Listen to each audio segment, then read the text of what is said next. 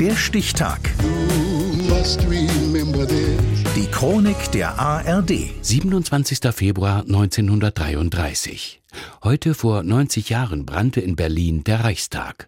Damit veränderten sich die politischen Bedingungen im Deutschen Reich schlagartig. Jens Otto. Es ist kalt in Berlin, einige Grad unter Null, dazu weht ein eisiger Wind. Trotzdem ist der Student Eberhard Rebling an diesem Februarabend draußen unterwegs, nicht ahnend, dass er Zeuge deutscher Geschichte werden wird. Jahrzehnte später erinnert er sich. Und ich komme ans Brandenburger Tor. Ich komme noch durch das Tor, aber da war alles abgesperrt. SA und Polizei, ich sah der Reichstagsbrand. Dieses riesige Gebäude brannte von innen an allen Ecken und Enden, an allen vier Ecken. Den Nationalsozialisten scheinen die Flammen gerade recht zu kommen. Reichskanzler Adolf Hitler und seine Gefolgsleute behaupten von Anfang an, Kommunisten seien dafür verantwortlich, erklärt die Historikerin Cornelia Rau. Unmittelbar im Anschluss an den Brand des Parlaments kam es zur Außerkraftsetzung der Grundrechte. Noch in der Nacht des Reichstagsbrands fanden Massenverhaftungen von Kommunisten statt. Am folgenden Tag legt das NS-Regime die Reichstagsbrandverordnung vor, um all das zu legitimieren. Ein großer Schritt Richtung Diktatur. Für das Feuer soll der Niederländer Marinus van der Lübbe verantwortlich sein. Der arbeitslose Anarchist wird vor Ort verhaftet und gesteht. Reichspropagandaminister Josef Goebbels reagiert mit drastischen Worten. Diese Regierung fackelt nicht und sie ist entschlossen, mit drakonischen Gesetzen erbarmungslos gegen die kommunistische Weltgefahr vorzugehen. Van der Lübbe wird vor Gericht gestellt, zusammen mit vier Kommunisten. Einer von ihnen ist der bulgarische Funktionär Georgi Dimitrov, der mit rhetorischem Geschick zur herausragenden Figur des Prozesses wird.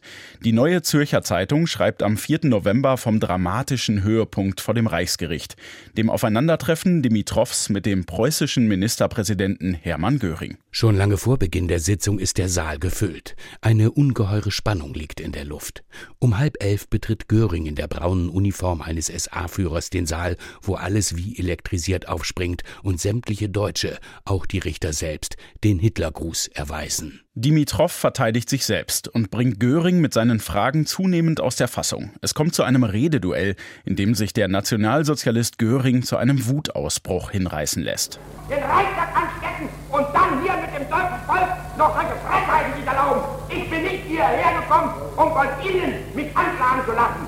Sie sind in meinen Augen ein Gauner, der längst an den Galgen gehört. Für die Verwicklung der angeklagten kommunistischen Funktionäre in den Reichstagsbrand gibt es keine Beweise. Und so verkündet Richter Wilhelm Bünger im Dezember 1933, Die Angeklagten Torgler, Dimitrov, Popov und Panes werden freigesprochen.